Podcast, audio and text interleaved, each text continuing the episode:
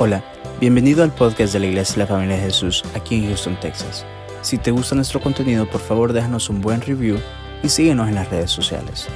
Nuestra visión como iglesia son las familias. Esperamos que este episodio sea de mucha bendición para tu vida. Somos tu familia. Esta mañana vamos a comenzar con algunas preguntas, ya que usted está muy acompañado y quisiera que nos hiciéramos la siguiente pregunta, amados. Eh, ¿Alguna vez ha pensado que tan importante es su familia? Mire a usted, a su familiar que está ahí, ¿ha pensado que es tan importante su familia? ¿Cuánto valora su familia? Es una pregunta bastante fuerte. ¿Cuáles son las bases o los fundamentos de su familia? ¿Qué dice la Biblia acerca de la familia?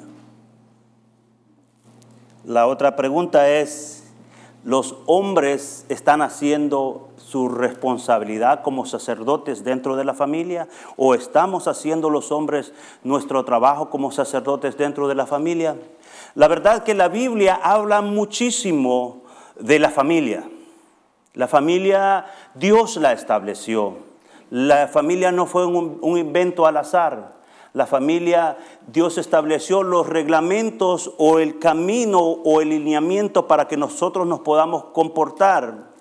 O sea, que en el plan eh, de Dios, la familia tiene un papel muy importante. Si nosotros recordamos desde el Génesis, el Señor lo primero que, que, plantó después de haber creado todo fue una familia y la plantó en un jardín. Amén. Todos conocemos esta historia, ¿verdad?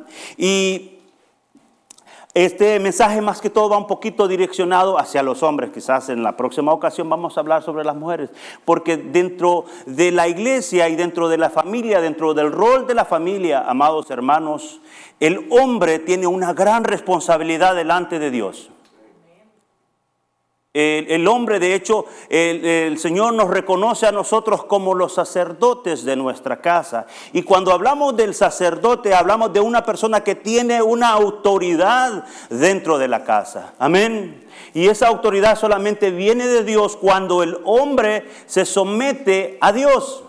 Un hombre que no está sometido a la voluntad de Dios no se puede, eh, eh, no puede decir que estás ejerciendo un buen sacerdocio, sacerdocio. De hecho, hay una palabra que yo sé que a nuestras hermanas les encanta, les gusta, quiero que se la recuerden. Dice Proverbios capítulo 18, versículo 22, dice que el que haya esposa haya el bien y alcanza la benevolencia de Jehová. Así de que cuando usted, hermana, usted esté tenga ahí una conversación quizás que no sea muy agradable con su esposo, por favor recuérdele, dígale, has sido favorecido porque el Señor te favoreció teniéndome aquí a tu lado. Amén. También nuestro Señor Jesucristo eh, le dio tanta importancia a este tema de la familia, amados hermanos, y yo quisiera que me acompañe a Mateo capítulo 7, versículos 24 al 27, lo vamos a leer en esta mañana. Leo la palabra del Señor en el nombre del Padre y del Hijo y del Espíritu Santo. Dice, cualquiera pues que me oye estas palabras y las hace, le compararé a un hombre prudente que edificó su casa sobre la roca. Descendió lluvia y vinieron ríos y soplaron vientos y golpearon contra aquella casa y no cayó, porque estaba fundada sobre la roca. Pero cualquiera que me oye estas palabras y no las hace, le compararé a un hombre insensato que edificó su casa sobre la arena. Y descendió lluvia y vinieron ríos y soplaron vientos y dieron con ímpetu contra aquella casa y cayó y fue grande su ruina. Como podemos ver, el Señor Jesucristo eh, utilizó una forma de explicarle a sus discípulos en aquel tiempo y ahora nosotros lo utilizamos para aprender eh, lo importante que es la familia. Dice el Señor que el hombre le considera a un hombre prudente que construye su casa sobre, una, sobre la roca. Para nosotros, el pueblo de Dios o el pueblo cristiano, nuestra roca es nuestro Señor Jesucristo, que está plasmado en la palabra de Dios. Eso nos dice, amados hermanos, que nuestros principios y nuestros valores ya están establecidos y no, eh, no hay otra forma de que podemos ver la familia. El Señor nos dice a, los hombres especialmente, tienes que plantar tu familia sobre la roca. ¿Por qué? Hace un momento estábamos orando por la tormenta que se acerca a nuestros países en Centroamérica. Y es una tormenta que se ve bastante peligrosa. El Señor eh, se refiere a estas tormentas en la vida porque como matrimonios, como esposos y esposas, hermanos, o como familias, atravesamos dificultades. Son cosas que no podemos evitar. Son cosas que van a estar siempre en nuestra vida. Pero dependiendo en donde nosotros hemos plantado o en donde nosotros hemos puesto el fundamento de nuestra casa, es como vamos a permanecer. Es así como la familia se puede permanecer para siempre.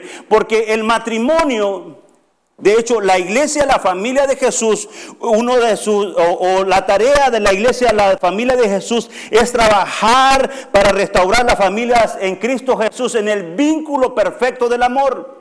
Si usted eh, se le ha olvidado parte de la labor de la iglesia, especialmente la iglesia de acá de Houston, es de que trabajemos en el amor para restaurar las familias, porque las familias eh, es muy importante para el Señor y debe ser importante para nosotros. En este tiempo también, amados hermanos, quiero advertirles y quisiera que no lo viéramos de una manera... Eh, política o de una manera de odio, amados hermanos, pero existe una agenda global para destruir la familia. Y yo no sé si usted está consciente de esto que yo le estoy diciendo. Hay una agenda para destruir el propósito de la familia. Hay una agenda para que nuestros, nuestras generaciones sean eh, cambiados sus pensamientos y se vayan por otra ruta la cual no está escrita en su palabra. Quisiera que estuviéramos conscientes del trabajo y la gran responsabilidad que tenemos como iglesia en esta zona.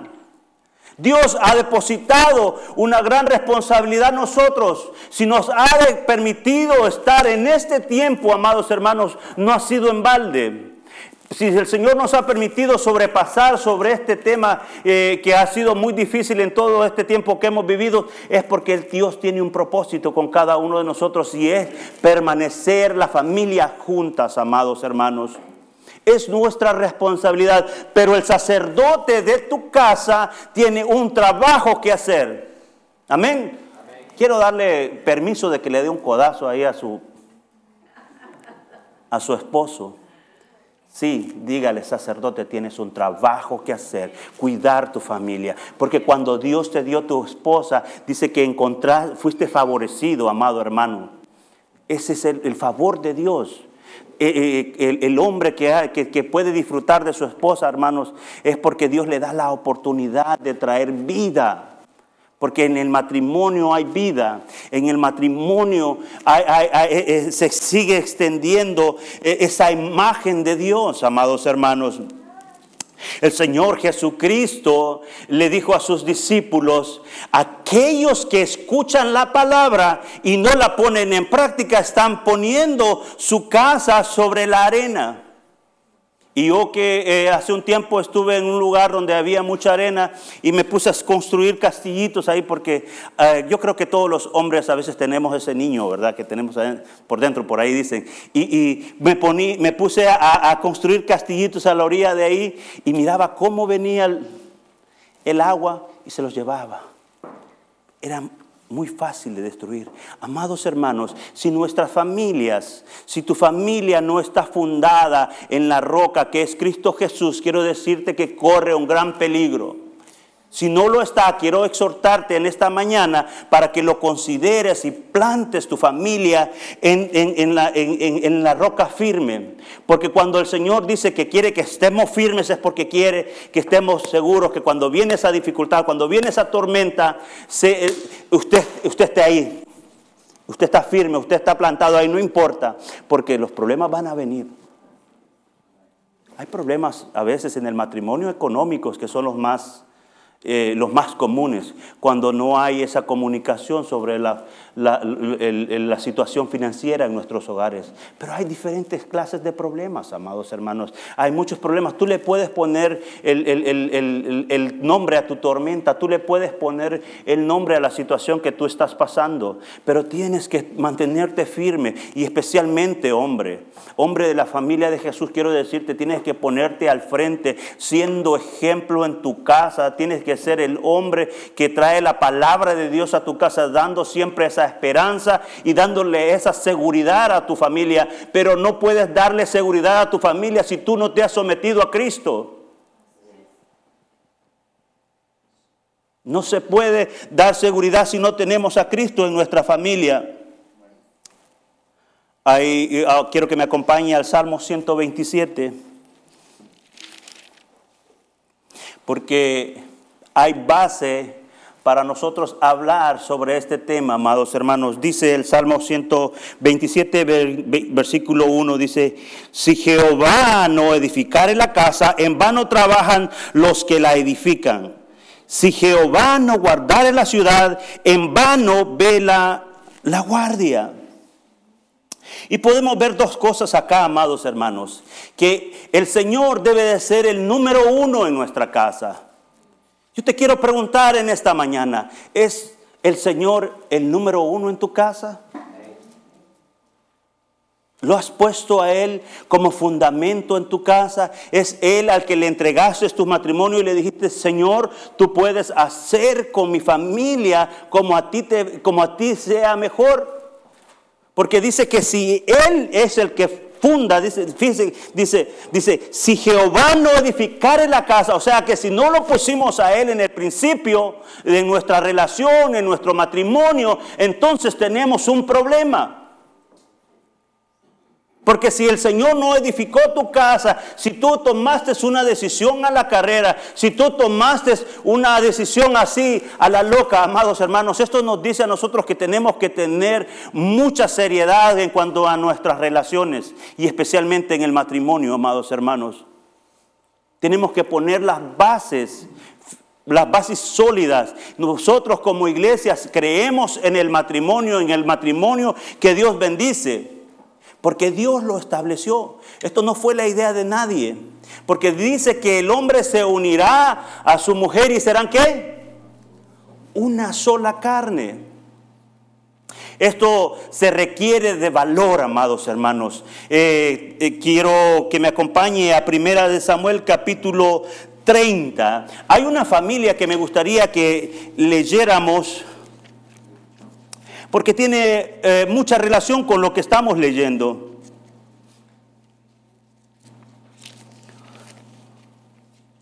Primera de Samuel, capítulo 30.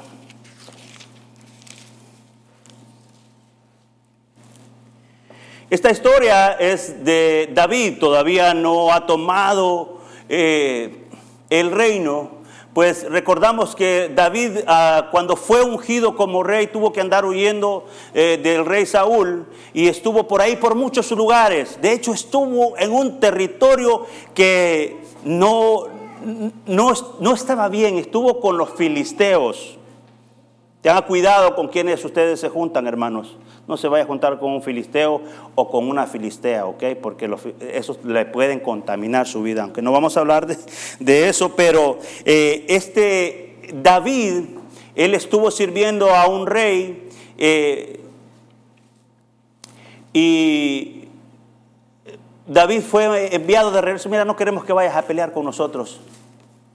No queremos que, te metas en esta guerra porque hay, cosas que Dios a veces nos dice, mira, no hagas eso.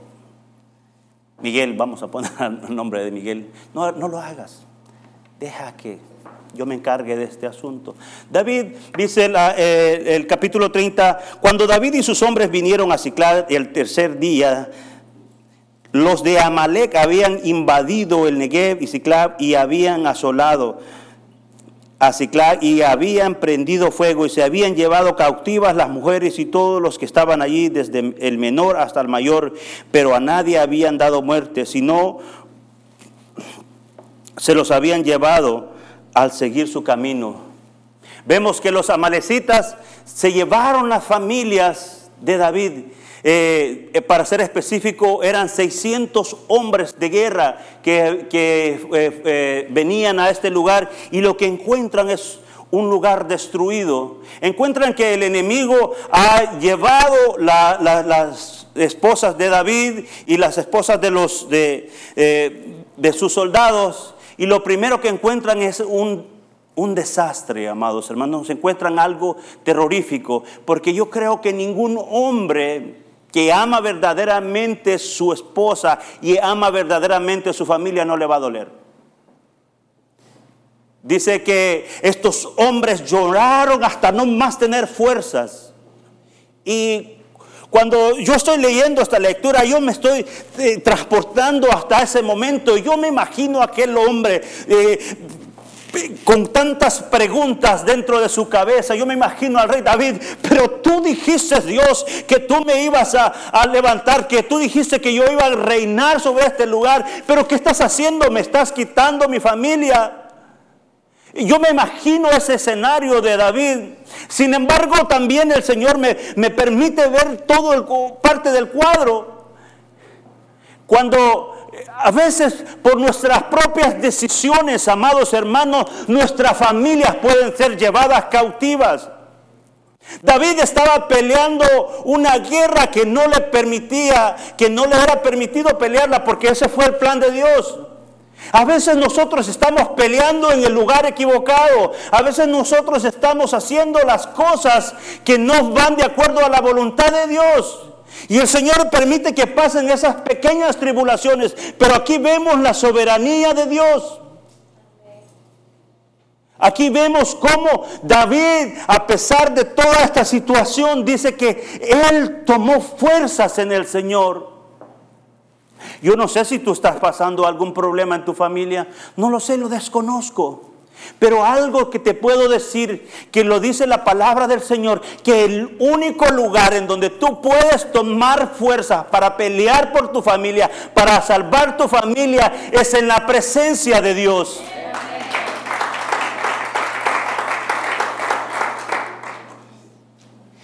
David puso en práctica lo que nosotros ahora podemos leer. Dice... Eh, eh, el versículo 6, y David se angustió mucho por, porque el pueblo hablaba de apedrearlo, pero todo el pueblo estaba en amargura de alma, cada uno por sus hijos y por sus hijas. David se fortaleció en Jehová su Dios. Amados hermanos, como dije hace un momento, este mundo va cada día de mal en peor. Quizás ahora nosotros no estamos peleando esas guerras como la peleó David, con espada y con escudo y con todo eso. Pero hay una guerra que tenemos que pelear. Hay un lugar, en este, en este lugar que nosotros vivimos, tenemos que pelear contra esta generación perversa que quiere destruir la familia. Tenemos que levantarnos, especialmente hombres. Tenemos que levantarnos a pelear por nuestros hijos, por nuestras hijas, por, por nuestras generaciones, por nuestra iglesia, amados hermanos. Tenemos que levantarnos. Este no es un mensaje de echar ánimos, porque yo no estoy para echarte ánimos en este lugar. Estoy aquí para decirte la verdad que si no cuidas tu casa, el Señor va a tener que hablar contigo personalmente. Hombres, tenemos una enorme responsabilidad delante de Dios de guiar a nuestros hijos y nuestras hijas en el camino correcto. Y solamente hay un camino Solamente hay un camino. Ese camino es solamente a través de Jesús. Si tú pones tu confianza en el Señor, como dice el Salmo que acabamos de leer, que el hombre que, que pone al Señor como edificador de su casa, es un hombre que tiene esa garantía. También tenemos la seguridad, protección de parte de Dios. Si Dios es el que cuida tu casa, amados hermanos, te voy a decir, no necesitas otra cosa. ¿Quién contra Dios? ¿Quién contra Dios? Dice la palabra que, que, David se levantó y lo primero que hizo fue llamar al sacerdote y le dijo, tráeme el efod. Eh, en el versículo 7 dice, y David y, dijo David al sacerdote Abiatar, hijo de Ahimelech, yo te ruego que me acerques el efod. Y Abiatar acercó el efod. Y David consultó a Jehová diciendo, perseguiré a estos merodeadores, los podré alcanzar.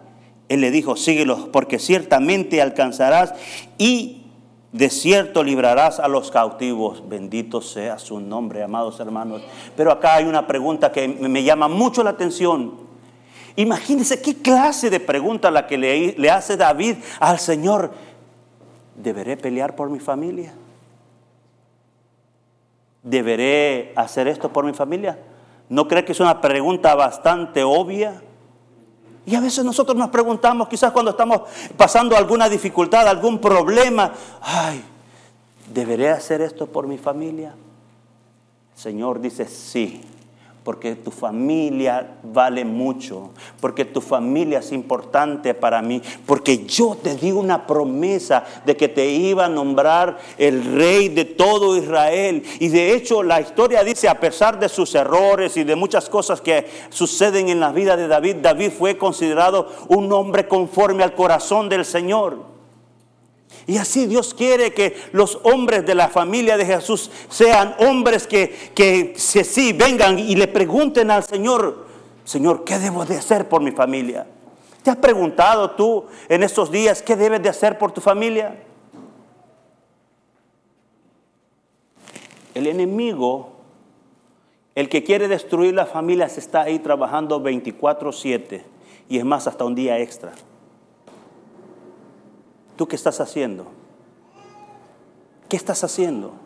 Estás cuidando tu familia, estás peleando por tu familia, te has levantado en la mañana y orar por tu familia, has decidido poner al Señor como, como el fundamento de tu casa, tienes la protección del Señor. Los problemas, como dije, van a venir, amados hermanos, esos van a venir siempre, pero tenemos que tener las armas del Señor, tenemos que tener siempre la armadura de Dios. Y su armadura es completa, amados hermanos. Dice la palabra del Señor que David se levantó y fue en esa dirección a donde había el enemigo robado su familia.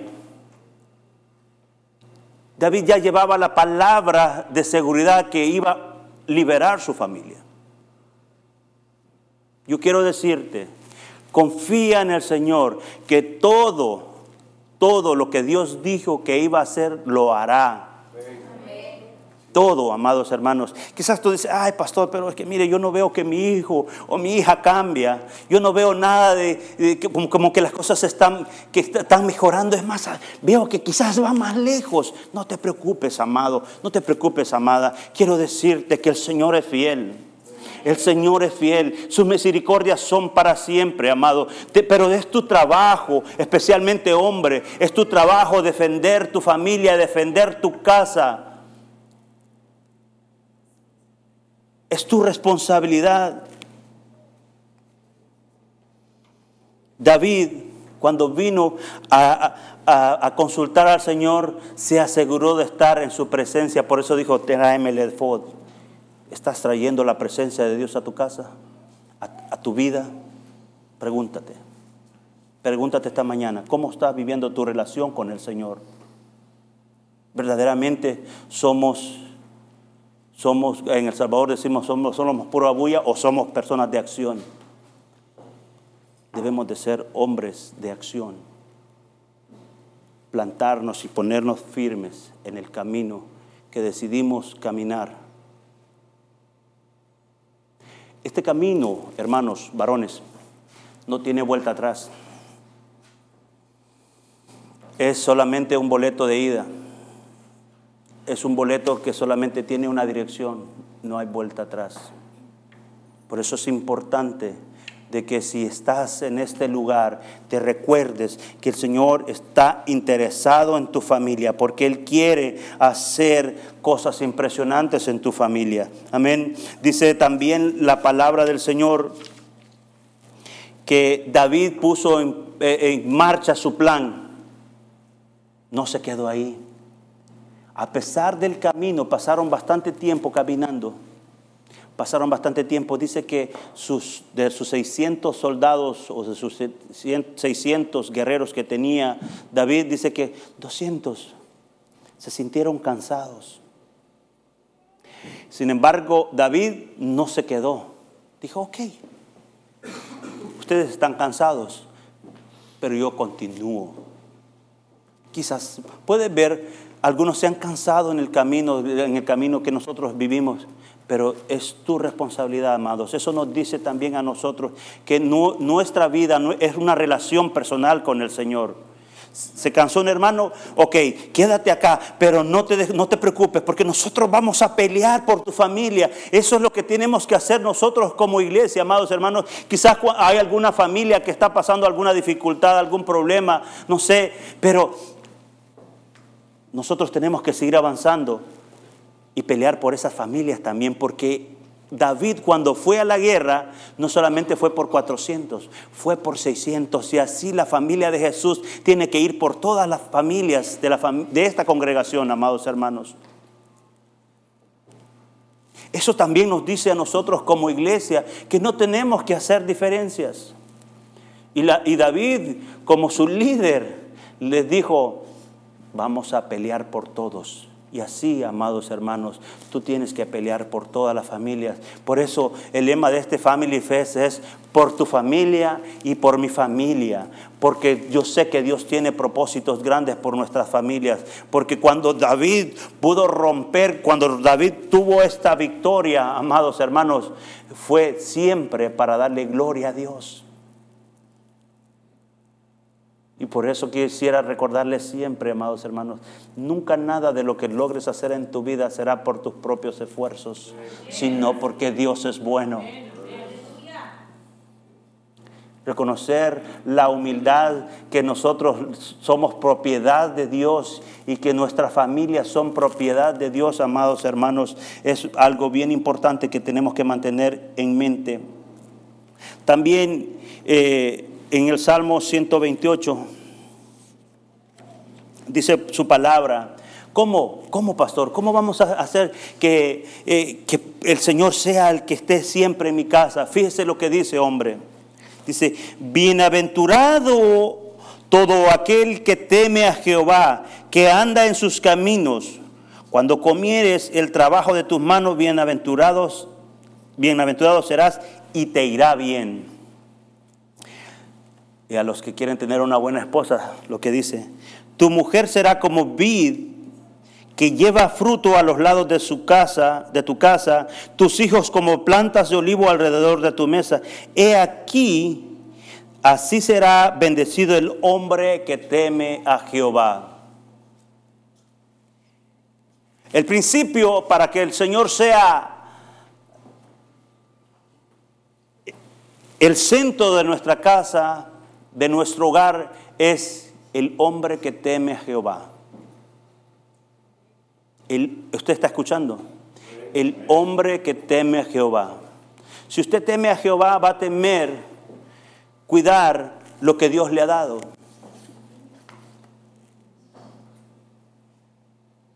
Un hombre que teme a Jehová pelea por su familia. No pelea con su familia. No se equivoque, mire, no vaya a sacar esta palabra de... no pelea con su familia. El hombre que teme a Jehová peleará por su familia en todo tiempo. Hay muchas peleas. Quizás puede ser que tu esposa esté enferma. Tienes que pelear por su sanidad. No sabes. Quizás esté pasando una dificultad que ah, eh, las mujeres a veces pasan por algunas etapas en su vida que ah, a veces nosotros como hombres nos cuesta entender, pero quizás esté pasando un momento que no entiendes. Pero tienes que pelear con tu familia con las armas de Dios, no con las armas del mundo, amados hermanos.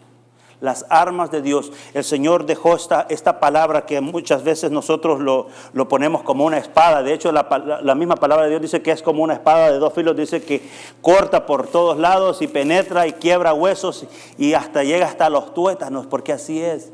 Esta, esta espada que nosotros tenemos es la mejor arma. Pero quiero preguntarte, ¿la estás leyendo? ¿La estás leyendo? ¿Estás haciendo este libro parte de tu vida? ¿Le crees lo que en este libro está escrito? Porque hay una diferencia del dicho al hecho. Hay una gran diferencia. Hay una gran diferencia, amados hermanos. La palabra de Dios no miente. La palabra de Dios es verdadera. La palabra de Dios es eficaz.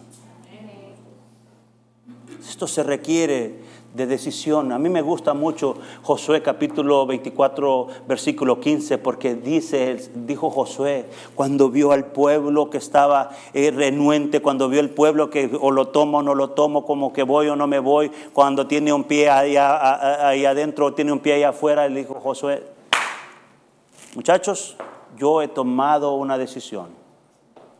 Yo y mi casa serviremos al Señor.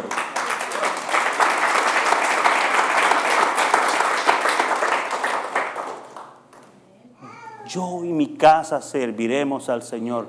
Y así debe de ser nuestra actitud, amados hermanos. Cuando tú decides servirle al Señor, cuando tú pones y sabes que si Jehová no ha edificado tu casa, entonces estás trabajando en mano. ¿Qué es lo que, cómo es que yo sé que no he dispuesto al Señor que, eh, como el principal edificador de mi casa? Cuando vivo en una, una unión libre.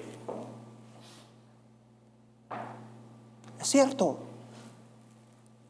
Aquí dice, se llama adulterio. Ups.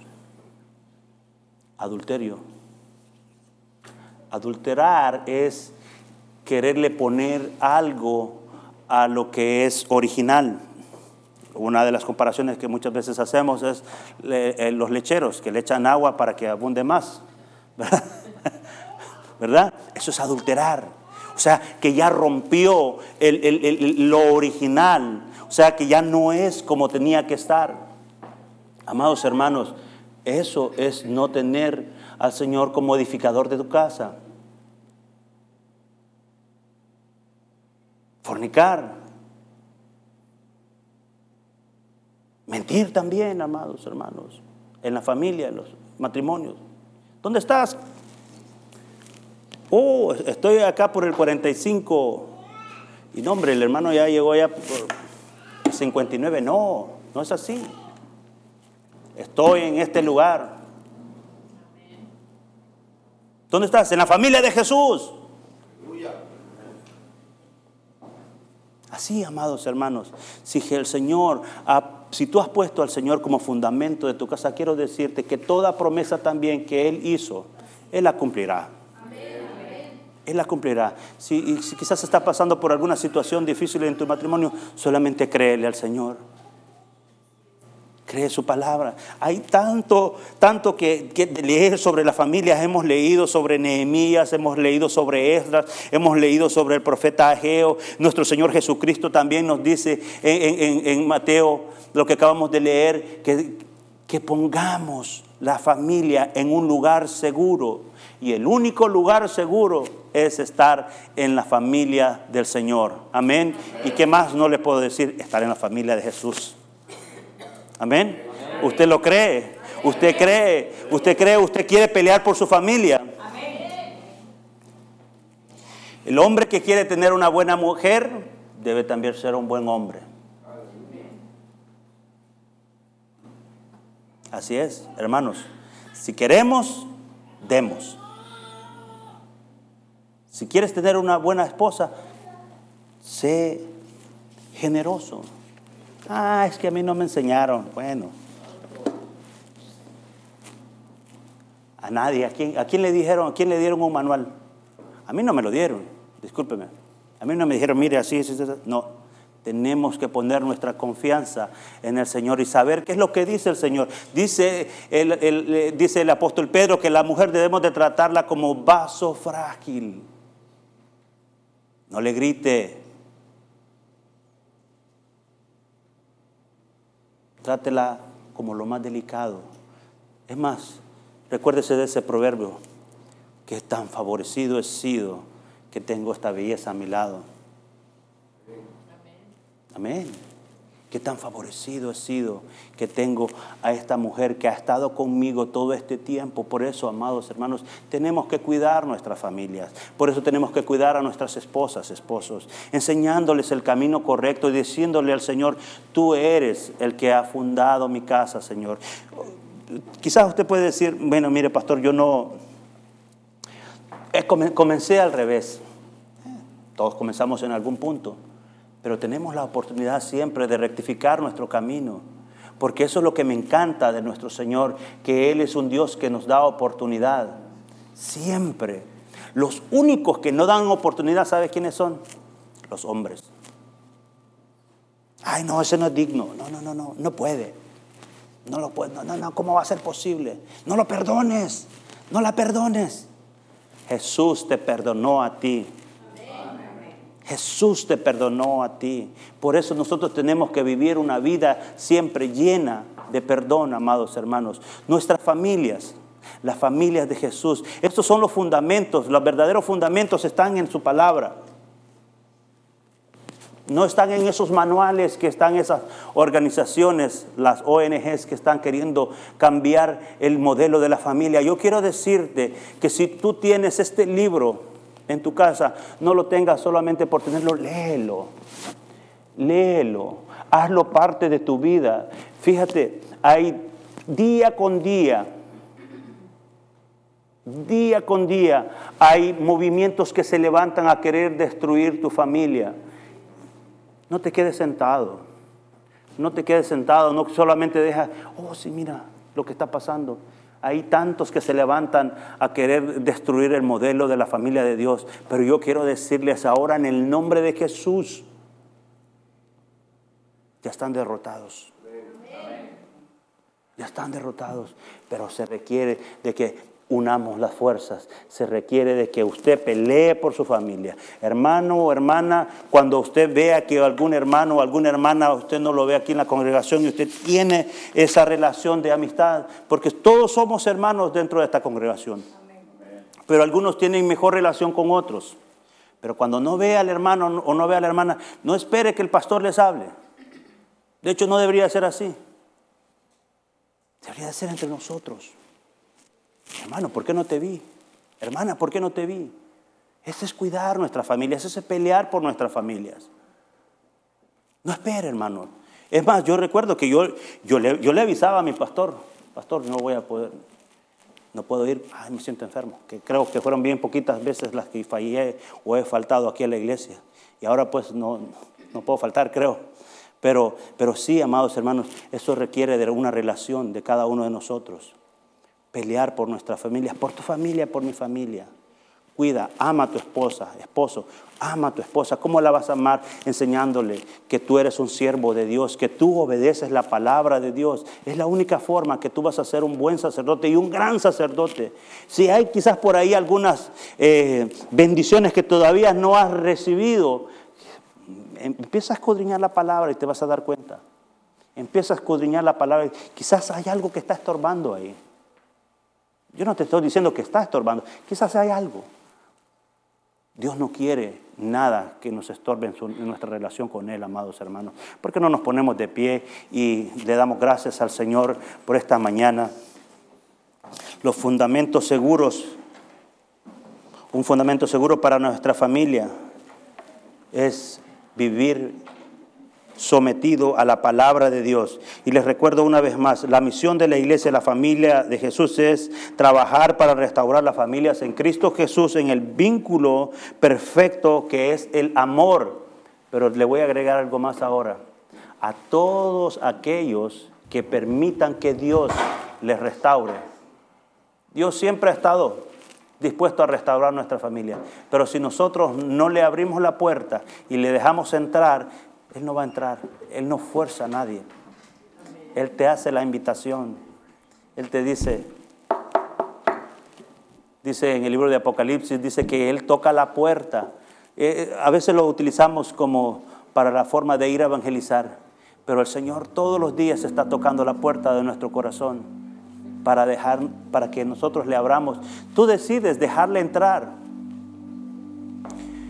Es una decisión dejarle entrar a nuestro corazón y decir, sí Señor, te dejo entrar. Porque dice el Señor que Él entra y cena contigo. O sea, que Él quiere tener una relación contigo.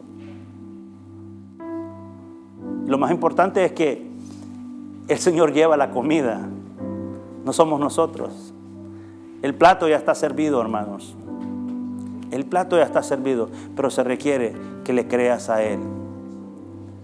Hay muchos más, o hay muchos fundamentos que, que tendríamos que pasar no solamente un domingo hablando sobre esto, para volver otra vez a ponerlos en el centro de nuestras familias. Pero el más principal es nuestro Señor Jesucristo. Esa es la piedra principal de la fundación. Él. No hay otro. Amén. Padre, te damos gracias en el nombre de Jesús por lo bueno y maravilloso que ha sido con nosotros, especialmente con los hombres de esta casa, Señor. Te ruego, Padre mío, que sea tu amor y tu misericordia que nos ayude a ser buenos sacerdotes en nuestras casas, que nos ayude a ser buenos hombres, buenos siervos tuyos, Señor. Te damos gracias por nuestras esposas, porque hemos sido muy favorecidos, ah, Padre. En el nombre de Jesús te ruego que en este tiempo, Señor, que estamos hablando sobre la familia, inquieta nuestros corazones, Señor, pero más que todo que pongamos por obra lo que hacemos o lo que decimos, Señor. En el nombre de Jesús te ruego, Señor mío, que así como dice tu palabra, que edifiquemos y que tú seas el edificador principal en nuestros hogares. Protege a mis hermanos y mis hermanas, Señor. En el nombre de Jesús, yo te ruego por esa protección especial, Señor, por aquellos Señor, que quizás no tienen fuerzas ahora, Padre Santo. Te ruego, Señor, que las multipliques, como dice tu palabra también, que tú multiplicas las fuerzas al que ya no tiene ninguna, Señor. Mira a estos hombres que pelearon por sus familias, Señor. Lloraron sin descanso, Señor. Pero tú les diste la fuerza y más que todo la victoria. En el nombre de Jesús te damos gracias. Amén y amén. Vamos a